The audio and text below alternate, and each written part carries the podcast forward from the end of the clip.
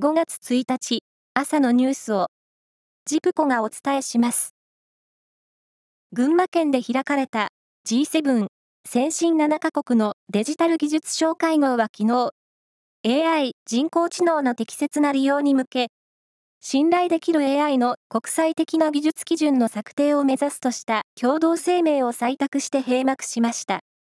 声明には民主主義の価値を損ない表現の自由を抑圧し人権を脅かすような AI の利用に反対すると明記されました。共同通信社が、おとといと昨日実施した全国電話世論調査で、少子化対策の財源を確保するために社会保険料を増額することに反対と答えた人の割合は56.3%に上りました。また、AI の開発に関する規制の強化に関し、どちらかといえば必要だ、または必要だと答えたのは、合わせて69.4%でした。歯と口の健康が全身の病気のリスクに影響することを踏まえ、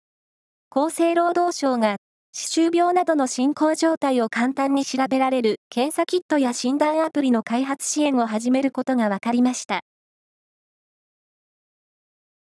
バドミントンのアジア選手権は30日、UAE、アラブ首長国連邦のドバイで各種目の決勝が行われ、女子ダブルスでは東京オリンピック代表の福島由紀選手と広田さやか選手のペアが、韓国のペアにストレート勝ちして、5年ぶり2回目の優勝を果たしました。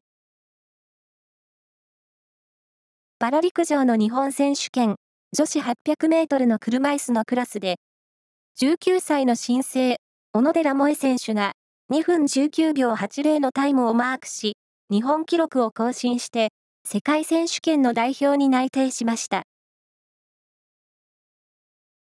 男子ゴルフの中日クラウンズは42歳の岩田博選手が通算15アンダーで優勝を果たしました。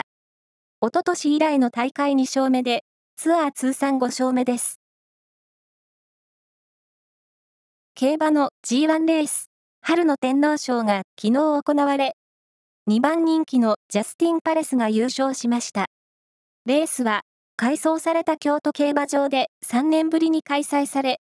ジャスティン・パレスは、初めて G1 を制覇しました。以上です。